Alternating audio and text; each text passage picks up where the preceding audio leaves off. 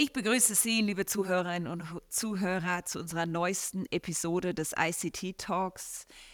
Ich habe heute die Freude, mit Ralf Mühlenhöfer zu sprechen über die Themen Chatbots und die Entwicklung hin zu Voicebots. Ralf ist Head of Product Strategy und Marketing bei FIR und viele Jahre schon unterwegs in diesem Themenumfeld und äh, ich freue mich, dass er heute hier ist und mit uns seine Erfahrung, seine Expertise teilt. Hallo Ralf. Hallo, guten Morgen, Maike, und schön, dass ich dabei sein darf. Ich darf dich bitten, dass du dich zum Einstieg einfach mal mit deinen Worten den Zuhörerinnen und Zuhörern einmal vorstellst. Das mache ich sehr gerne. Du hast ja gerade schon gesagt, der ist schon längere Zeit dabei oder lange und das stimmt beides leider oder zum Glück. Nee, ich glaube zum Glück. Ich mache das ja auch wirklich gerne.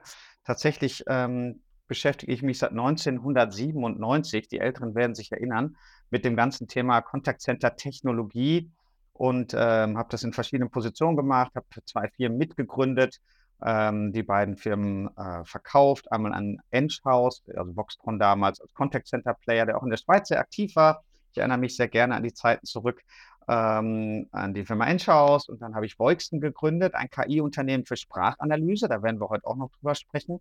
Und das ist mittlerweile Teil der Vier geworden. Vier ist ein Unternehmenszusammenschluss aus sechs Technologieplayern von dem Olaf Vier Strave. Da kommt der Name her. Das ist der Gründer und Namensgeber.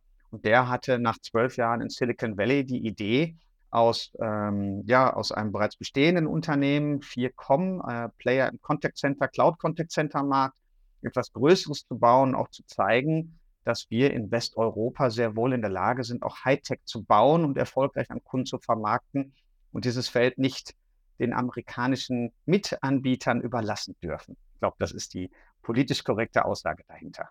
Ja, dann würde ich doch gerne direkt eigentlich auch mal in das Thema eintauchen wollen. Du sagst, wir sind hier in der Lage, wir haben das Know-how, wir haben die Erfahrung natürlich. Und ähm, ich bitte dich doch Einstiegs, zum Einstieg auch jetzt mal wieder zu sagen, wir reden über Chatbots sagte ich eingangs in der Vorstellung. Chatbots ist ja eigentlich, wenn man das mal so ein bisschen provokativ sagen darf, ein Kanal, der viel gehypt wurde, über den wir viel gesprochen haben, aber wenn man Zahlen anschaut, der von Kundenseite doch recht wenig genutzt wurde. Sind das auch deine Erfahrungen? Teilst du die? Das ist tatsächlich so. Da hast du absolut recht. Ich glaube, die, äh, die Zahlen, die wir in Statistiken sehen zu Kontaktkanälen, die, die, das ist so tatsächlich. Ähm, wir sehen es, glaube ich, auch als, als äh, selber als Konsument. Ich probiere ja selbst auch alles aus. Ja, wenn ein, ein Anbieter äh, einen WhatsApp Messenger anbietet, dann teste ich den und ein Chatbot auf der Webseite und den Voicebot und die E-Mail-Automatisierung. Also alles, was ich als passiver äh, Teilnehmer, also als ganz normaler Endkunde bei einem Konsumgüteranbieter, bei einer Telco, bei einer Versicherung, probiere natürlich jeden digitalen Kanal aus. Und tatsächlich haben Chatbots bei weitem nicht die Erwartungen erfüllt, äh, die in sie gesteckt worden ist, nämlich diese hohe Grad an Automatisierung, ähm, fallabschließende Bearbeitung, so Dunkelverarbeitung, ja, egal zu welcher Uhrzeit. Ähm, wir sehen, diese Kontaktverschiebung in Richtung der digitalen Kanäle dauert viel, viel, viel länger, als wir alle dachten. Ähm, und mittlerweile ist auch eine Zählerstandserfassung bei, der, bei dem Energieanbieter immer noch ein telefonischer Kontakt sehr oft. Der ist dann zum Glück mittlerweile voll digitalisiert mit SAP-Integration und natürlich Spracherkennung und so weiter. Aber immer noch äh, wird das Telefon dazu benutzt und das Telefon zu verdrängen, weil es eben so ein unheimlich standardisierter Kanal ist und auch ein einfacher Kanal, ähm, das ist immer noch eine Herausforderung, wenn man die denn überhaupt angehen will, die Herausforderung. Ne? ich weiß, dass der äh, Nils Hafner ist ein großer Freund von dieser Value Irritant Matrix. Das heißt also, ich schaue, welche Kontakte soll ich automatisieren, welche soll ich vereinfachen und in welche soll ich auch investieren. Große Eskalationen oder Vertriebspotenziale, die dazu äh, erschließen sind. Und da tun sich Chatbots tatsächlich schwer, eines dieser Felder richtig, richtig gut zu abzudecken. Muss man tatsächlich so sagen. Woran liegt es? Tja, also hat sicherlich auch mit dem Thema des Textverständnisses zu tun. Und dann müssen wir, ich glaube, wir reden schon drei Minuten. Ich glaube, jetzt darf man einmal das Wort ChatGPT sagen. Ja? Wir haben drei Minuten ohne ChatGPT geschafft und es hat ja gerade seinen, seinen ersten Geburtstag gefeiert.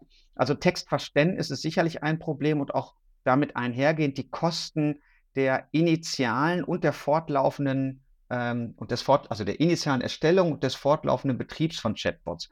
will sagen, einem Chatbot beizubringen, worum es geht, die sogenannte Intent-Erkennung, war früher ein Thema, mit dem sich zig und bei einigen unserer Mitbewerber aus den USA auch hunderte Entwicklerinnen und Entwickler beschäftigt haben. Nämlich bei der Telco den Unterschied herauszufinden zwischen ich habe gekündigt, ich werde kündigen, Sie haben mir gekündigt, ich möchte meine Kündigung widerrufen. Wenn das nochmal kommt, vorkommt, werde ich kündigen oder wie kann ich kündigen? Den Unterschied dieser sechs Kündigungschats, Mails, Anrufe herauszufinden, war für die Maschine in der Vergangenheit sehr schwer. Und ich brauchte großes Trainingsmaterial, was genau in dieser Domäne dann ähm, äh, ja, trainiert werden musste. Oder bei den Energieversorgern wäre es vielleicht die EEG und die Kilowattstunde und der Abschlag. Und bei den Paketversendern ist es natürlich die Paketnummer, wo vielleicht noch ein Buchstabe in der Mitte drin ist. Und dann habe ich meine Adresse irgendwie nicht zur Hand oder die, wo ich es hingeschickt habe. Oder die Maschine weiß nicht, dass man die äh, Max-Mustermann-Straße mit Bindestrichen schreibt und sagt, in meinem System habe ich keine Max-Mustermann-Straße. Das war unheimlich komplex und das haben die Large Language Models mit einem Fingerschnipp abgelöst. Also für uns als Kunden, als Endkunden, aber auch für uns als Technologieanbieter war diese Geschwindigkeit tatsächlich überraschend und hat alles so auf Null gesetzt. Und das sorgt dafür, dass Chatbots jetzt deutlich einfacher in der Installation und im Betrieb sind, weil dieses Weltwissen der Maschine sofort schon da ist und die Maschine weiß, was eine Paketnummer ist und eine Kündigung. Und die weiß auch den Unterschied zwischen ich werde kündigen, ich habe gekündigt und wie geht die Kündigung. Also das kann die Maschine leider oder zum Glück heute sehr, sehr gut äh, erfassen und verarbeiten. Vielleicht kannst du da so ein bisschen mal auch, auch diese, diese Dunkelkammer öffnen, nenne ich es jetzt mal sagen. Warum kann die Maschine das so gut? Warum schaffen wir das jetzt mit ChatGPT oder den anderen Large Language Modellen so viel schneller? Und welche Möglichkeiten eröffnen sich den Unternehmen damit? Ich glaube, äh, die, die, in der Security-Szene würde man von Distributed Denial of Service sprechen. Das heißt also Brute Force-Attacken, mit denen Zehntausende von Computern in so einem Bot-Netzwerk eine Maschine versuchen ähm, äh, in die Knie zu zwingen. Und ein ähnliches, äh, eine ähnliche These habe ich zu dem Thema der Large Language Models, das Wort Large. Die werden trainiert mit Milliarden von Parametern.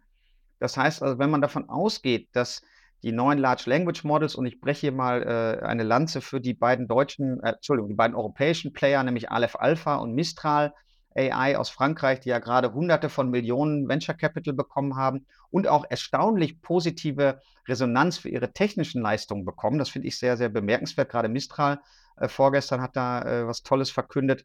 Ähm, aufgrund der großen Menge, also man muss sich vorstellen, diese Maschinen kennen das gesamte Internet und wissen es auch einzuordnen auch im Kontext. Das ist so das Tolle. Einige sagen, naja, ein Large Language Model ist eine Maschine, die mit hoher Wahrscheinlichkeit ermittelt, was das nächste richtige Wort ist. Ja, so funktioniert das, aber das tut sie schon auch im Kontext. Ja? Das tut sie eben bei, einer, bei einem Paketdienstleister anders als bei der Terminvereinbarung in der Arztpraxis, wo zwei Ärzte und äh, zehn Mitarbeitende sind.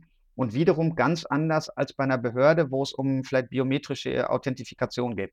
Und das ist das Spannende dahinter, dass eben dieses enorme Wissen so schnell ähm, auch zur Verfügung ist. Das heißt also, die hohen Rechnerkapazitäten, hohe Bandbreiten verbunden mit diesem Weltwissen, welches ich individuell für mein Unternehmen parametrisieren kann. Das ist eigentlich der, ja, der, der iPhone-Moment, hat man schon öfter gesagt zu ChatGPT, aber das ist tatsächlich so. Es ist wirklich diesmal was anderes als die ganz normale Evolution, wo es von Jahr zu Jahr etwas besser wurde. Das ist tatsächlich eine Revolution hier, Quantensprung, äh, irgendwie eine, äh, eine Genmutation, die das Überleben dieser Large Language Models äh, sicherstellen wird. Ich würde von dir gerne auch deine Einschätzung hören. Du hast davon gesprochen, eben, sie greifen einerseits auf diese ganzen Daten des Internets zurück, das ganze Wissen, aber andererseits brauchen wir auch die unternehmenseigenen Daten. Ist das ein, ein Widerspruch, eine Erweiterung? Wie, wie können Unternehmen diesen Fakt handeln? Mhm. Ja, total richtige Frage. Und damit beschäftigen wir uns bei der FIR auch gerade sehr, sehr intensiv, nämlich wie kann ich die Nutzung von LLMs auf der Kostenseite, auf der Compliance-Seite, auf der Rechtsseite, aber auch auf Marketing, Vertrieb, Service. Wie kann ich diese Parameter da in Einklang bringen? Es reicht eben nicht, auf meine Webseite ein Chatbot oder in meine Telefonanlage ein Voicebot zu hängen, der weiß, wie der Strommarkt funktioniert, sondern ich will ja mein Unternehmen repräsentieren. Und dafür brauche ich ähm, eine Parametrisierung, die dafür sorgt, dass auf die Frage, ähm, ja, ich bin unzufrieden mit meinem Energieanbieter. Ihr habt mir jetzt den Abschlag doppelt abgebucht. Ich würde gerne wechseln. Wen kannst du mir empfehlen?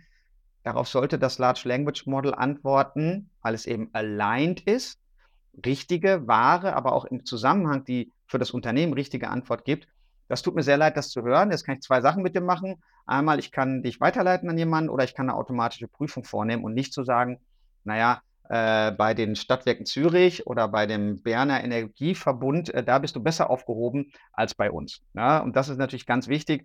Und da, äh, da sorgen wir als Unternehmen dafür, und das ist eine Herausforderung, die, die alle da draußen gerade haben, eben die Vermischung, also Vermischung im positiven Sinne, das Zusammenbringen des Weltwissens, der freien Dialoge, wo ich nicht mehr so ein starres Korsett abarbeite oder mich in einem starren Korsett äh, befinde und dem Unternehmenswissen diese Kombination hinzubekommen. Das ist die große Herausforderung gerade und an der arbeiten viele.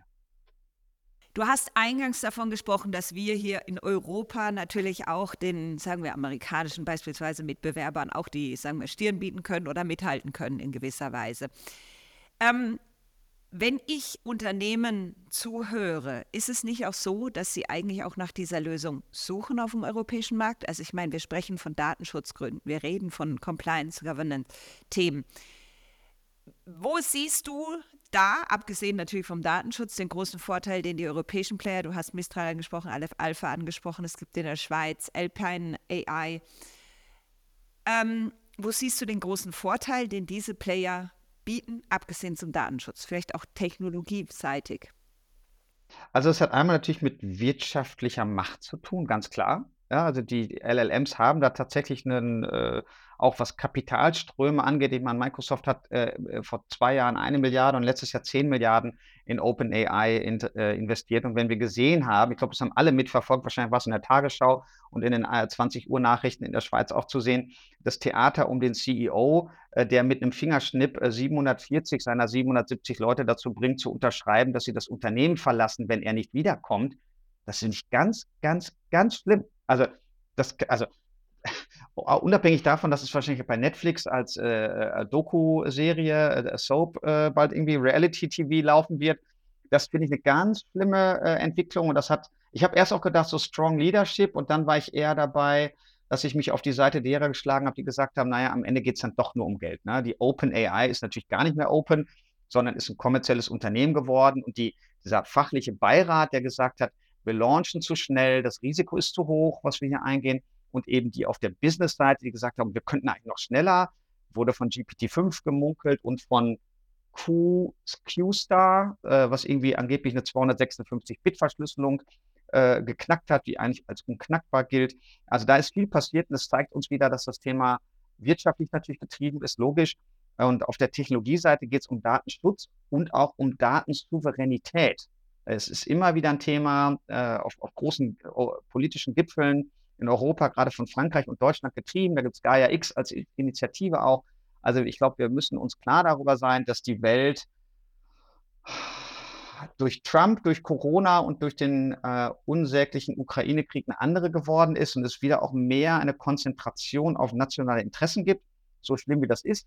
Ähm, ich hoffe, dass wir zumindest europäische Interessen äh, da weiter hochhalten und ähm, dazu gehört eben auch eine starke Industrie, die auch auf Komponenten, die sie selber baut und entwickelt und vorwärts treibt, zurückgreifen kann und dabei auch unsere Werte vertritt. Und das heißt nämlich zum Beispiel das ganze Thema Bias, also Voreingenommenheit der Modelle, Umgang mit äh, KI im Bereich Ethik, also wofür wollen wir es einsetzen wofür nicht. Der EU AI Act ähm, ist gerade äh, mehr oder weniger verabschiedet worden, also der, der, der letzte Text liegt vor, die Einklassifizierung in die Risikoklassen.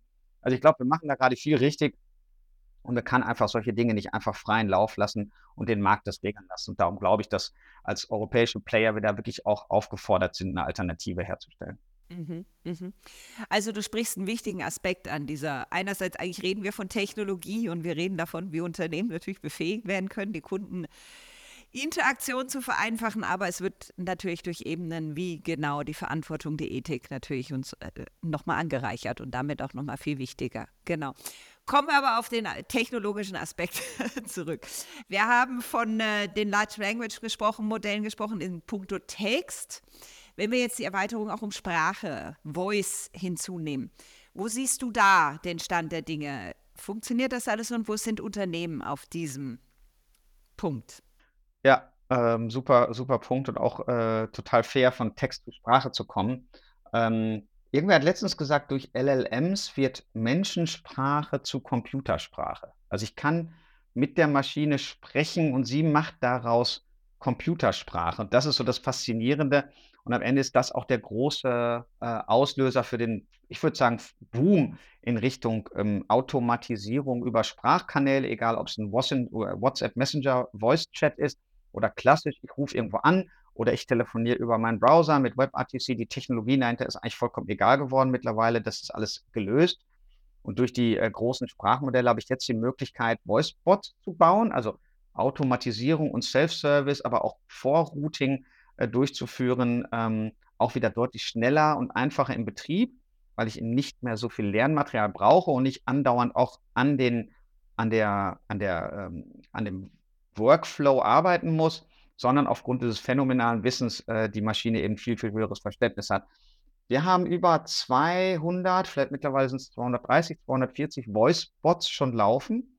Und ähm, das Interesse sehen wir bei den Voice-Bots deutlich höher als bei den Chatbots, weil ich nicht einen neuen Kanal einpflegen muss, sondern ich habe weiterhin den Telefoniekanal und heute die Möglichkeit, dass die Maschine mich so viel besser versteht, ähm, wir haben dazu, wir haben eine eigene Forschungsabteilung, die wirklich toll, hochkarätig besetzt ist, die nicht Source Code produzieren müssen jeden Tag, sondern wirklich forschen.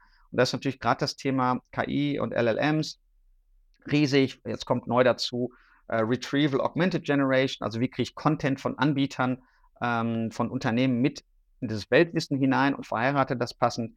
Wir machen selber die Bewertung von Testergebnissen, also wir führen Tests durch, bewerten die mit internen und externen Ressourcen und sehen, die, die Ergebnisse der Voicebots sind wirklich phänomenal, was das Verständnis angeht. Wenn ich also beim unserem Versicherungsbot, den haben wir gerade gebaut, anrufe und sage, ja, ich hatte Wasser im Keller, was muss ich tun? Dann sagt der Bot erstmal, dass es ihm leid tut. Er kann ja leider auch Empathie vorspielen. Ja. Ähm, und sagt dann, äh, ja, ich kann nachschauen, Sie haben bei uns vielleicht eine Hausrat und eine Gebäudeversicherung. In Ihrem Fall kämen beide zum Tragen. Ich kann das so schön erzählen, weil es mir letztens passiert ist. Ähm, und, ähm, äh, und kann dann entweder direkt vermitteln oder kann schon mal sagen, bis 5000 Schweizer Franken äh, können wir eine Selbstregulierung hier am Telefon machen, ähm, weil ich auf Wetterdaten zugreifen kann und ich weiß, dass dieses Regengebiet da durch den Kanton gezogen ist. Ähm, also das geht heute alles schon. Und die Bewertung hat bei uns dazu geführt, dass 91 Prozent der, ähm, der internen und externen Tester mit dem Ergebnis sehr zufrieden waren. Das ist, vermute ich, will ich mal so sagen, ich breche mal eine Lanze für die Maschinen gerade. Ich vermute, das ist mehr, als wenn der Mensch das vermittelt hätte. Das ist aber gleichzeitig auch sofort eine Herausforderung. Also ich bin total technologieverliebt, but it comes with a price. Also wir müssen wirklich dann überlegen, was passiert dann jetzt? Ne? So wie die Goldschläger bei Leonardo da Vinci gesagt haben, sie brauchen keine Maschine namens Goldschläger und so wie es den Weber-Aufstand gab in England, so haben wir jetzt auch die Situation, dass ähm, diese echten Standardaufgaben, wo ist mein Paket, ich möchte äh, die Zustellung an eine andere Adresse oder mein Zählerstand ist 1, 2, 3, 4, 5. Dafür braucht es keinen Menschen mehr. Es braucht dann den Menschen, wenn was schief geht, also wenn die digitale Strecke nicht funktioniert, wenn Empathie gefragt ist, wenn es um Krisen geht, wenn es um Vertriebsprozesse geht, dann brauche ich den Menschen und das ist auch gut. Und dann können wir uns um die Dinge kümmern, die die Maschine eben nicht so gut kann. Das muss die Herausforderung auch für jede Callcenter-Managerin und jeden Contact-Center-Manager sein. Also dieses Szenario, der leer, das leere Kontaktcenter und nur noch Maschinen äh, wird wahrscheinlich nicht eintreten. Also es braucht den Mensch nach wie vor, trotz dessen höre ich daraus. Es braucht den Menschen, wie viele davon allerdings ein Headset aufhaben und telefonieren oder E-Mails tippen und wie viele davon die KI überwachen und trainieren und optimieren. Diese Prognose würde ich jetzt ungern machen. Oder andersrum. Nee, also ich prognostiziere, andersrum, ich prognostiziere, dass von den 100 Personen da heute, die da heute sind und E-Mails manuell bearbeiten und Telefonate mal arbeiten und von dem linken Bildschirm und übers Headset die Informationen erfassen und in den rechten Bildschirm eintippen, die wird es in drei bis fünf Jahren so nicht mehr geben. Aber da werden trotzdem noch 100 Leute sein. Das ist jetzt die gute Nachricht. Also, liebe Zuhörerinnen und Zuhörer, auch für Sie die beruhigende Prognose. es braucht den Menschen nach wie vor, auch wenn, wie wir gehört haben bei dir, die Maschinen tatsächlich Empathie auch lernen können. Also das, was eigentlich ja dem Menschen immer bisher als sein Alleinstellungsmerkmal zugesprochen wurde, gerät ins Wanken. Sie können so tun, als ob Sie empathisch sind, genau. Was mich noch interessiert, also einerseits, wir haben die Entwicklung der Technologie, wir haben die Entwicklung im Kontaktcenter. Ähm, deine Erfahrungen jetzt, wie verändert das auch natürlich dann die Kundenerwartungen und das Kundenverhalten auf der anderen Seite? Ja, ja. Ich glaube, da sind alle Unternehmen aufgefordert, das zu tun, was für ihre Kundinnen und Kunden das Richtige ist. Also das wird entscheidend sein. Ähm, ich glaube, äh, wir haben das hier bei Forrester am Jahresanfang gehört zum Thema Customer Experience. Bei Peter Pirner im Podcast hören wir es immer wieder. Das Thema Kundenerfahrung, also eine ganzheitliche, positive Kundenerfahrung zu schaffen, das ist das A und O. Und wenn wir jetzt seit 20 Jahren sagen, Produkte und Dienstleistungen werden immer vergleichbarer, dann ist das so. Und entweder schaffe ich es eben als Marke, da rauszustechen, wie Apple oder wie Tesla, oder ich schaffe es über Prozesse, über Einfachheit der Bedienung, über Enter, Enter, Enter, fertig. Und wenn was nicht funktioniert, wird mir schnell geholfen. Und da kann das Zusammenspiel von natürlich von diesen modernen, neuen Möglichkeiten, die die KI jetzt mit sich bringt, und den Prozessen äh, der Empathie der Menschen, der Erfahrung der Menschen, eben auch Serviceprozesse und Vertriebsprozesse möglichst gut zu gestalten. Da kann am Ende nur die Kundin und der Kunde von profitieren.